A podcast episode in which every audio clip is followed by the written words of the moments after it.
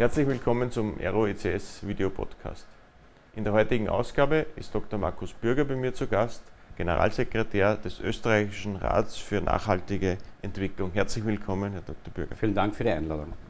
Ja, erste Frage. Würden Sie sich bitte uns und unserem Publikum kurz vorstellen? Gerne, mache ich gerne.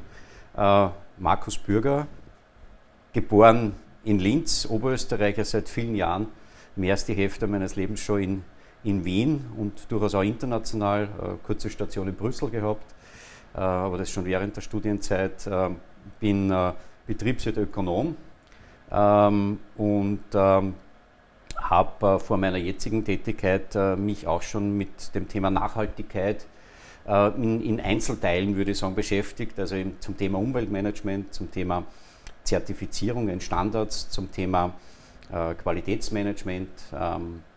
Und äh, bin äh, über die Schiene des TÜV Austrias, wo ich einige Jahre Konzernsprecher war, Pressesprecher, äh, immer näher an das Thema Qualitätssicherheit, nachhaltige Entwicklung herangekommen und habe mich dann in diese Richtung entwickelt, weil ich mir gedacht habe, es ist ja durchaus ein Zukunftsthema und es interessiert mich, nämlich allumfassend äh, mit diesem sogenannten Global Picture und äh, mache das jetzt seit äh, in etwa seit 2014, 2015, mhm. mich intensivst mit dem Thema nachhaltige Entwicklung auseinanderzusetzen. Der österreichische Rat für nachhaltige Entwicklung mm, ist, glaube ich, also mir war es nicht unbedingt der Begriff. Womit beschäftigt Sie denn dieser Verein konkret? Also den österreichischen Rat für nachhaltige Entwicklung wurde ähm, als Verein, als gemeinnütziger Verein, ist glaube ich ganz wichtig zu sagen, äh, im Jahre 2018 gegründet. Ähm, dem äh, vorausgehend war das Österreichische Zentrum für Nachhaltigkeit, auch eine gemeinnützige Organisation, die damals mit Unterstützung äh, der Raiffeisen Nachhaltigkeitsinitiative, damals mit Unterstützung der Rewe, der Caritas Austria, Österreich und mehreren anderen Unternehmen aus der Wirtschaft und äh, aus dem NGO-Bereich äh, unterstützt wurde. Äh, und aus dem heraus hat sich äh, äh, ein österreichischer Rat entwickelt mit ähm, vielen Förderern, vielen Ratsmitgliedern, einem großen Beirat, der jetzt wieder auch ein bisschen zurückgegangen ist, minimiert worden ist.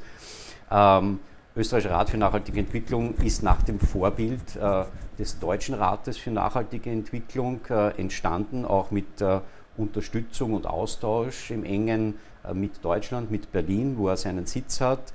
Äh, wir beide haben aber organisatorisch nichts miteinander zu tun, auch rechtlich nicht. Der Deutsche Rat ist damals gegründet worden äh, unter Schröder und ähm, ist eine äh, Organisation, die vom Staat Deutschland unterstützt wird. Wir sind eine Nichtregierungsorganisation, ich glaube, das ist auch ganz wichtig, Non-Profit, auch ganz wichtig zu sagen.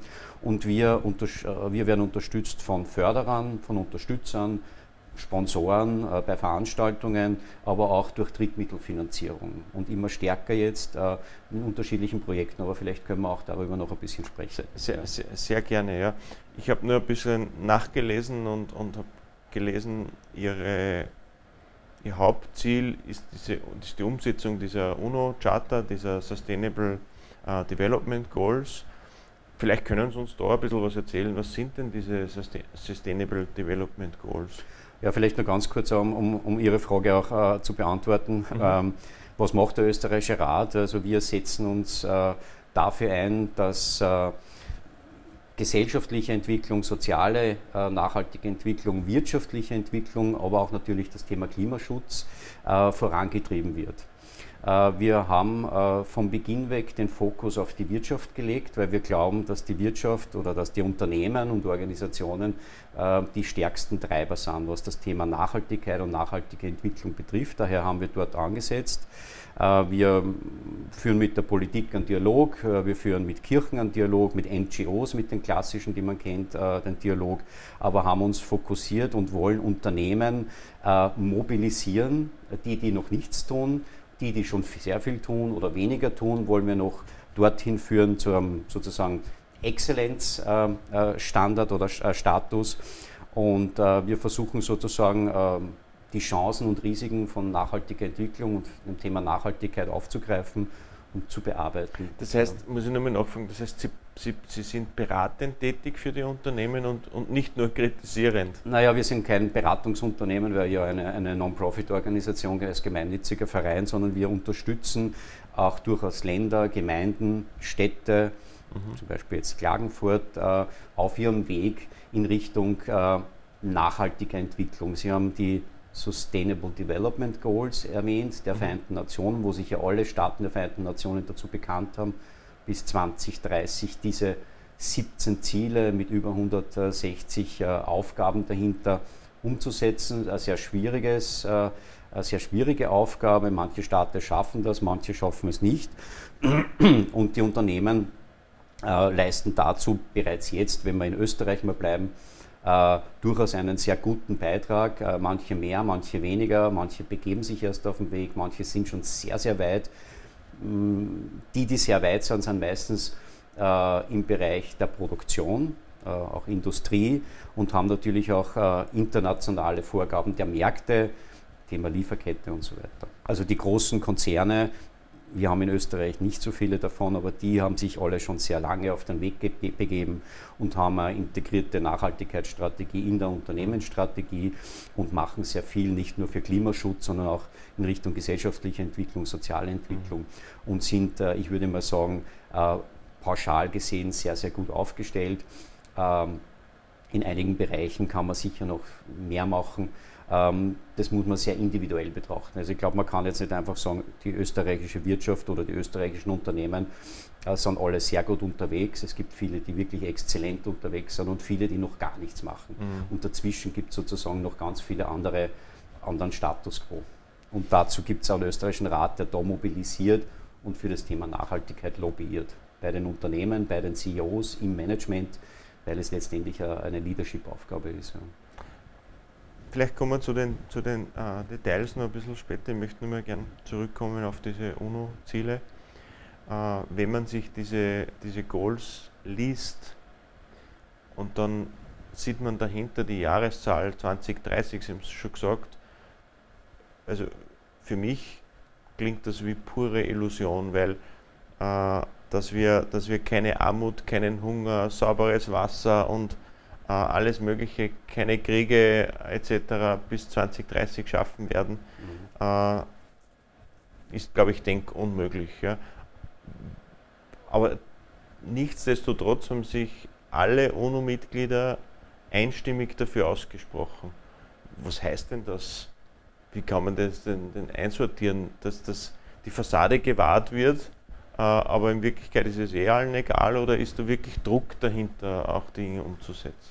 Naja, wenn, wenn, Sie jetzt international ansprechen, also kann man natürlich jedes Land für sich, jeden Staat für sich hernehmen und analysieren, wie weit man dort ist mit den sogenannten Sustainable Development Goals, wie weit man ist mit der Klimaneutralität, mit den Klimaschutzstrategien und Zielen, die man als Staat vorhat. Wenn wir jetzt kurz wieder nach Österreich zurückkommen, ähm, dann würde ich sagen, generell ist das ja ein, ein politisches Ziel. Es wurde ja ein politisches Ziel. Auf der politischen Ebene hat man sich darauf geeinigt mit den Staaten oder alle Staaten oder alle Staatschef, Regierungschef, dass man sich diesem Ziel 2030 sozusagen, dass man das vereinbart. Ich würde aber mal sagen, ähm, dass es nicht nur eine Aufgabe der Politik ist, äh, hier zu mobilisieren, hier voranzutreiben. Es gibt diesen Rahmen der Sustainable Development Goals, aber es liegt jetzt sozusagen an, an jedem Einzelnen, am Privatsektor, das heißt an den Unternehmen, aber auch an der Zivilgesellschaft, äh, ihren Beitrag zu leisten. Und äh, da sind wir ganz eindeutig eben die Unternehmen als, als, als stärkste Treiber dieser Umsetzung dieser Ziele. Mhm. Das Thema Greenwashing ist ja, äh, denke ich, auch äh, immer wieder ein Begriff, der, der verwendet wird, gerade in, in, in, vielleicht in Industrieunternehmen, um, um, um Dinge viel, viel schöner darzustellen, als sie wirklich sind. Auch Lieferketten, sonstiges, wenn man, weiß ich nicht, die Tomaten 3000 Kilometer durch Europa bringt oder, oder wie Gast bei mir auch gesagt hat, die Erdäpfel nach Marokko zum Waschen äh, äh, bringt und wieder zurückführt. Ist das auch einer der Dinge, wo Sie sagen, sehen Sie als Ihre Aufgabe, das aufzuzeigen und, und, und dann auf die Unternehmen auch einzuwirken, wirklich etwas zu unternehmen und nicht nur die Fassade aufzustellen? Ja, da gibt es also auf der einen Seite muss man sagen, äh, das Thema Transparenz ist da jetzt ein, ein, sicher ein Thema, wo uns auch die Digitalisierung dabei unterstützt, äh, Prozesse transparenter zu machen und dann auch sozusagen, äh, da sind die Unternehmen gefordert, nämlich im Sinne der Digitalisierung auch ihre nachhaltigen Prozesse, Lieferketten und so weiter auch ähm, äh, stärker zu kommunizieren an die Partner, an die Kunden, ähm, an die Mitarbeiterinnen und Mitarbeiter. Äh, also dahingehend unterstützt die Digitalisierung durchaus die nachhaltigen Prozesse in Richtung Nachhaltigkeit. Also das sehe ich als, als, als, als sehr positives Beispiel, äh, mhm. was die Digitalisierung zum Beispiel bewegen kann in dem Bereich. Ja. Digitalisierung in, in, im Sinn von Unterstützung der Abläufe oder Kommunikation? Wenn man sagt, naja, so, Social Media ist ja ein Riesendruckmittel eigentlich oder kann ein Riesendruckmittel auch sein, um um auf Unternehmen einzuwirken, Prozesse zu verbessern, Klimaziele nachhaltiger äh, zu verfolgen ja, und ja, solche Dinge. Ja. Ja. auf der einen Seite Digitalisierung der Mittel, das heißt, ähm, gibt es zahlreich, zahlreiche Möglichkeiten, wie Sie schon gesagt haben, digitaler Kommunikation, die unterschiedlichsten Kanäle von Social Media bis über die eigenen Webseiten und äh, Apps und so weiter. Und dann gibt es auf der anderen Seite eben Digitalisierung der Prozesse. Ja, das ist natürlich schon ganz was anderes, die völlig neue Geschäftsmodelle dann hervorbringt. Und auf der einen Seite haben wir diese technische Dimension von der Digitalisierung und auf der anderen Seite haben wir die soziale Komponente, die da gegenübersteht. Ja. Und ähm, daraus ergeben sich halt neue Anforderungen ans, an, an das Leadership, an das Management und die Notwendigkeit äh, ja, umfassenderer als bis dato gesellschaftlicher Kooperationen die im Kontext von Wirtschaft und Unternehmertum stehen mhm. und der Zivilgesellschaft. Ja. Wie kann man denn, denn am, am, Konsumenten das erklären, dass man nicht jeden Müll in China bestellen sollte, den man auf irgendeiner Webseite um, um 3,50 Euro sieht? Äh, wie kann man das am, am Konsumenten erklären, welche Wirkung seine Bestellung auf das globale Klima und auf die auf die Nachhaltigkeit eigentlich hat. Ich glaube, das ist ja vielen nicht bewusst. Äh, erstens ist das so ein Paket ewig lange unterwegs und, und Arbeitsbedingungen etc. pp. sind zum Teil Wahnsinn. Für das, dass man vielleicht um 3 Euro weniger bezahlt, als wenn man zum, zum Nachbarn ins Geschäft geht. Also ich habe da für mich, für mich gibt es sozusagen einen Schlüssel dazu, das ist äh, Bildung, Aufklärung, Sensibilisierung ich vergleiche das immer, man kann es vielleicht nicht genau vergleichen, aber so auch diesen Prozess, wenn man sieht, äh, wie hat es denn mit der Mülltrennung in Österreich, bleiben wir in Österreich, begonnen. Das hat, glaube ich, Jahre, Jahrzehnte gedauert, bis sozusagen jeder Haushalt äh, äh, so richtig Müll getrennt hat, bis man auch staatlicher Seite, die ARA hat ja da, ist ja vorbildlich in Österreich unterwegs, auch ein Unternehmen, das uns unterstützt in unterschiedlichen Bereichen. Ähm, und auch eine Vorbildfunktion, auch in, in der Bildung, in, in der Aufklärungsarbeit. Mhm. Also es dauert einfach, ja, bis die Durchdringung da ist, ja, dass sozusagen jede Bürgerin, jeder Bürger, ähm, jeder Haushalt äh, sagt, okay, ich äh, check das vorher, bevor ich mir was bestelle äh, im Ausland. Äh, und da kommen wir wieder zu den Lieferketten, weil ich als Konsument kann ja die Lieferkette, außer ich kaufe meine gibt es ja auch am Markt. Es gibt der Flugananas, es gibt der Flugmanga, die kosten zwischen 5 und 15 Euro diese, dies, äh, dieses Obst. Und da kann man schon innehalten und sagen, okay, ähm, das kaufe ich nicht. Also der Konsument entscheidet letztendlich selbst, aber muss auch darüber aufgeklärt sein. Und das fängt natürlich in der Schule an, das geht schon im Kindergarten los, das geht in der Familie, in der eigenen Familie los, das Bewusstsein zu schaffen. Aber natürlich ist da auch generell die Politik in all den Staaten und Ländern gefördert, äh, äh, das zu fördern, nämlich auch. Die Aufklärungsarbeit, die Bildungsarbeit. Und ich glaube, wenn man auch die Lieferketten transparenter macht, sieht man auch als Konsument, wenn man als Unternehmen das zur Verfügung stellt, ich glaube, das ist sicher die Zukunft auch, dass man mehr äh, dem Konsument, der Konsumentin die Lieferkette auch äh, darstellt und aufzeigt.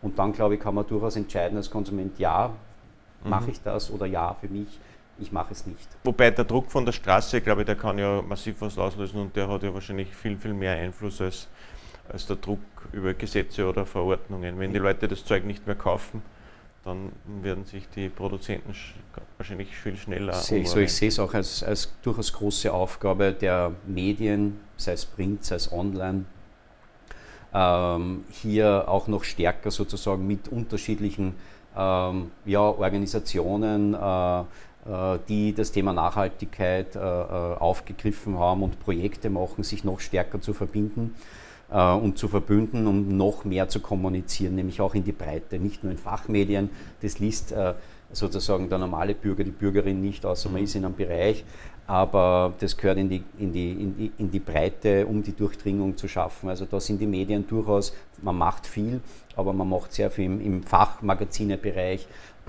wo der, ich sage mal, der normale Konsument, normale Konsumentin einfach nicht zugreift zu dem Magazin. Mhm. Und äh, ist auch sicher eine Aufgabe auch vom ORF. ORF macht durchaus einiges, aber man kann immer mehr machen in jedem Bereich. Wenn man sich jetzt äh, zum Beispiel die E-Mobilität anschaut, die, die sich ja durchzusetzen beginnt, das werden ja immer mehr, man sieht immer mehr äh, Elektroautos auch herumfahren. Wie, wie steht es denn bei so einem klassischen Elektroauto um die Nachhaltigkeit? Wie würden Sie das denn äh, einschätzen, wenn man sagt, Batterien sind ja auch durch, durchaus gefährliche Stoffe drinnen. Man muss ja auch schauen, wie, wie das Lithium abgebaut wird dort und da. Äh, im, im, Vergleich zu, zum, zum, zu klassischen äh, PKWs oder Mobilität. Ja, das große Problem bei der E-Mobilität ist ja der Energiespeicher, aber der ist ja generell äh, eine Herausforderung für, für äh, Innovationen in diesem technologischen Bereich.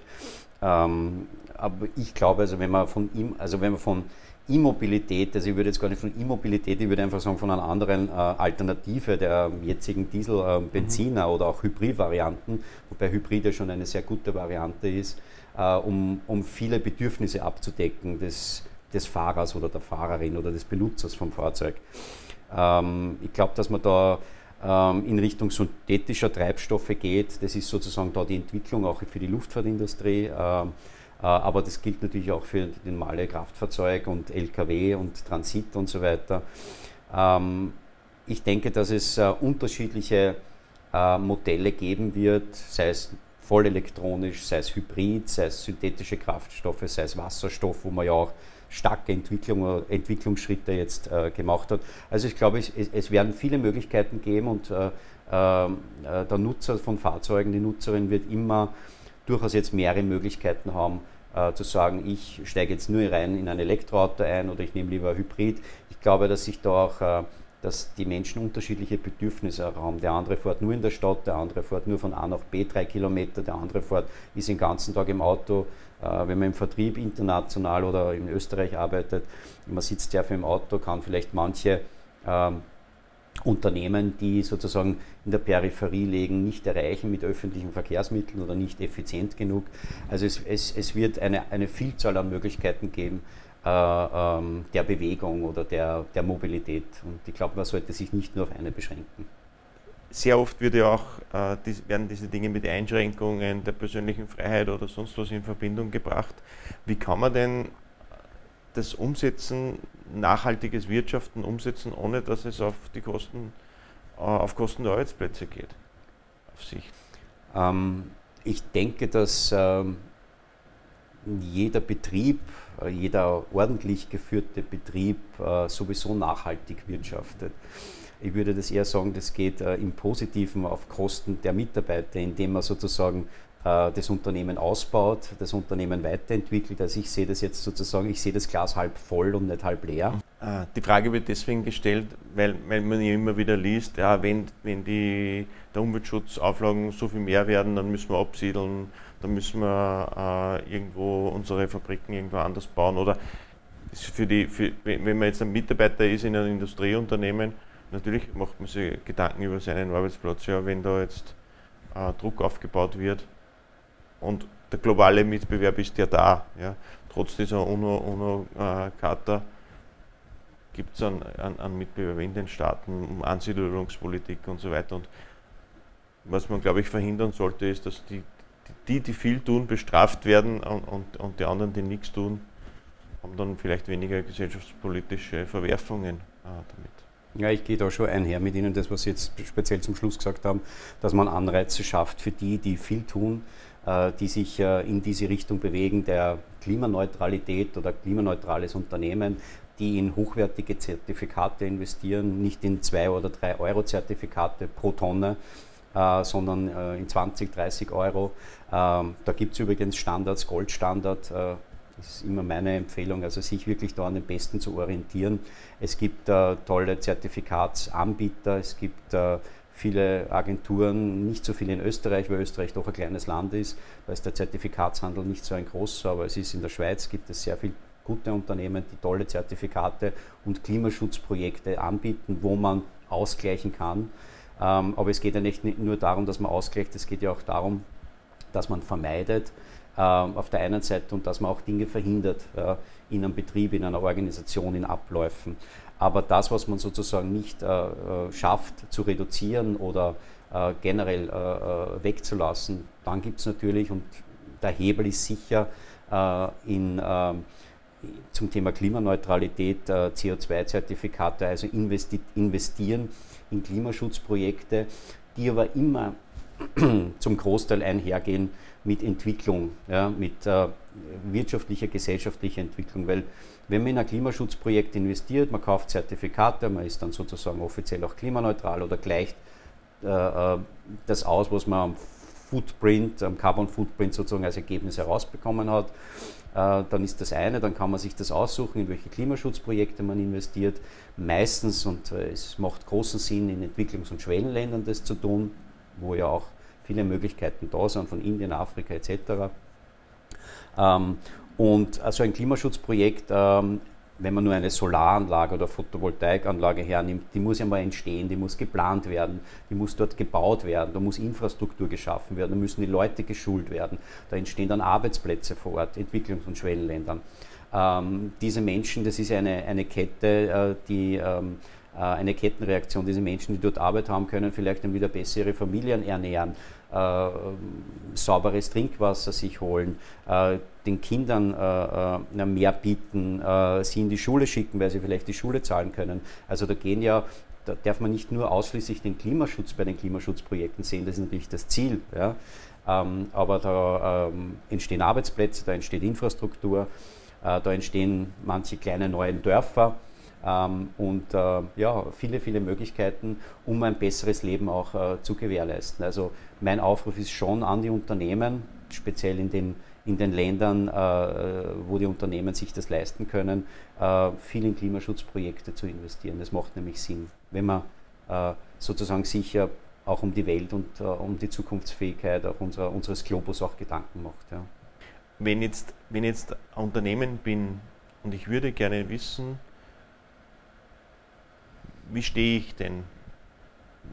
Bin ich schon klimaneutral oder was, was soll ich tun? Was muss ich tun? Wo soll ich investieren? Wo geht denn äh, ein normales mittelständisches Unternehmen oder auch ein größeres Unternehmen, die wissen es wahrscheinlich, aber wo, wo gehen die denn hin? Na, es gibt, wir haben vielleicht auch ganz kurz zu einem Projekt, weil, weil Sie das vorher auch angesprochen haben, was tun wir? Ähm, dass man das auch angreifbar macht. Man kann jetzt viel reden und wir sagen auch immer, wir müssen was tun, wir selber tun was, wir initiieren und arbeiten zusammen. Es ist 2018, Jahr 2018 in Deutschland eine Initiative entstanden des äh, deutschen Entwicklungsministers äh, Dr. Gerd Müller.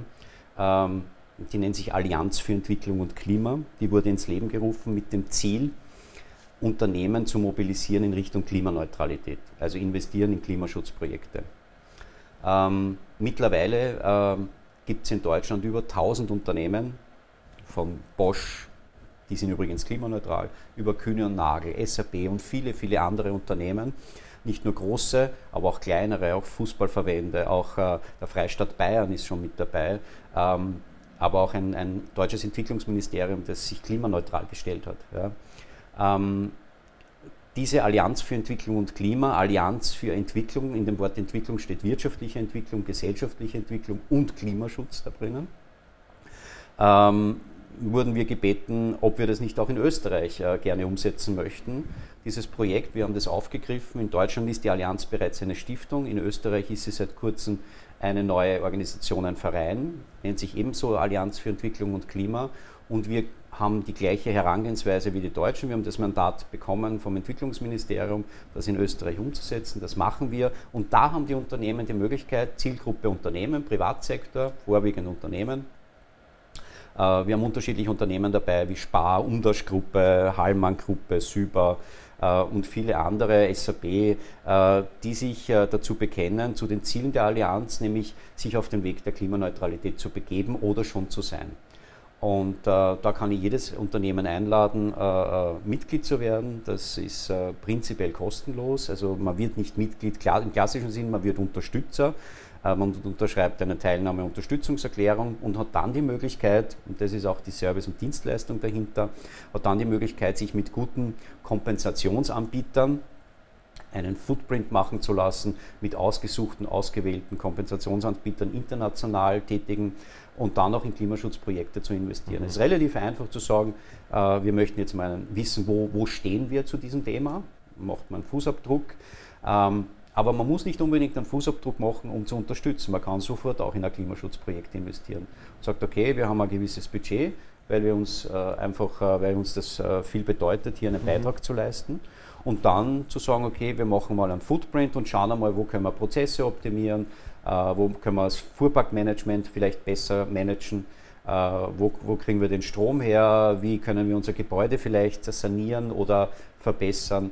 Ähm, also es gibt viele Möglichkeiten. Das sind nur, sage ich mal, die einfachen, oberflächlichen, die ich jetzt gerade also genannt habe. Also der Footprint ist ja einfach eine Rechenaufgabe auf, auf gut Deutsch, ja, wo man diese Parameter nimmt und zusammen genau. zählt, wie, wie, wie ein Audit, oder? So ist es genau, so ist es genau. Das heißt, man sammelt Daten, Fakten im Unternehmen und äh, mhm. bekommt dann sozusagen am Ende, äh, wird sozusagen äh, die Abrechnung gemacht und sagt, okay, das äh, stoße ich auch aus an CO2 und dann kann man das umlegen und sagen, okay, das stoße ich aus und äh, das möchte ich kompensieren, weil ich es schwer vermeide oder mhm im Zeitpunkt der Erhebung nicht vermeiden kann, aber vielleicht das nächste Jahr oder nächsten ein, zwei, drei Jahre äh, da eine Strategie, einen Plan entwickle, mhm. ein Konzept entwickle, wie ich das in Zukunft vielleicht verbessere. Wenn man Experte für, für Nachhaltige ist, äh, Nachhaltigkeit ist, wenn man so viel mit diesen Themen sich beschäftigt, fährt man dann in der Freizeit nur mehr mit dem Rad oder wie ist denn das? Na, man fährt natürlich nicht nur mit dem Fahrrad. Ich, ich fahre viel mit dem Elektroroller, äh, weil ich viel in der Stadt unterwegs bin. Äh, natürlich fahre ich auch mal mit dem Auto. Natürlich fahre ich hauptsächlich mit der Bahn, meistens auf der Weststrecke, ÖBB oder Westbahn. Ähm, und äh, wir halten jeden dazu an, äh, das auch zu tun. Ich glaube, äh, es ist wichtig, dass man bewusst sozusagen sein Transportmittel wählt. Und äh, und ich muss sagen, es ist ja auch manchmal auch komfortabler, sich in die Bahn zu setzen, wenn man jetzt zum Beispiel, ich als Linzer oft in Linz bin oder Salzburg, äh, man kommt in einer Stunde 20 Minuten, äh, schafft man es vom Wiener Westbahnhof oder vom, vom Hauptbahnhof nach Linz. Äh, und mit dem Auto muss man dann doch mittlerweile mindestens eine Stunde 45, eine Stunde 50 rechnen, wenn man auch die Geschwindigkeitsbegrenzungen und die 130 auf der Autobahn einhält, dann schafft man es nicht unter einen, dreiviertel Stunden. Und man kann nebenbei nicht sehr viel machen, außer Musik hören, vielleicht manchmal telefonieren, was aber ablenkt. Also ist man im, im, im Zug eigentlich relativ gut aufgehoben, weil kommt entspannt am Ziel an und äh, hat dann dort auch die Möglichkeiten, die ÖBB oder viele andere bieten dann die Möglichkeit von Carsharing. Und äh, wenn es mal nicht ausgeht, nimmt man ein Taxi. Ich glaube, es ist wichtig, bewusst auszuwählen, äh, wann nehme ich das Auto, wann steige ich in die Bahn ein. Ähm, da geht es wirklich auch um, um, die Eigenverantwortung und äh, das, das, möchte ich niemandem äh, vorschreiben. Ja. Aber auch das muss man selbst lernen, oder? So ist es, genau. Herausfinden. Ja. Das ist ein Lernprozess, ein stetiger, ja. Ich danke Ihnen vielmals für den Besuch bei mir. Wie gesagt, vielen Dank auch für die interessante, äh, interessanten Ausführungen. Ich wünsche Ihnen weiterhin viel Erfolg. Bleiben Sie dran. Ja, Sie sichern unsere Zukunft und die Zukunft unserer Kinder. Äh, ja. Ich bedanke mich für die Einladung. Dankeschön.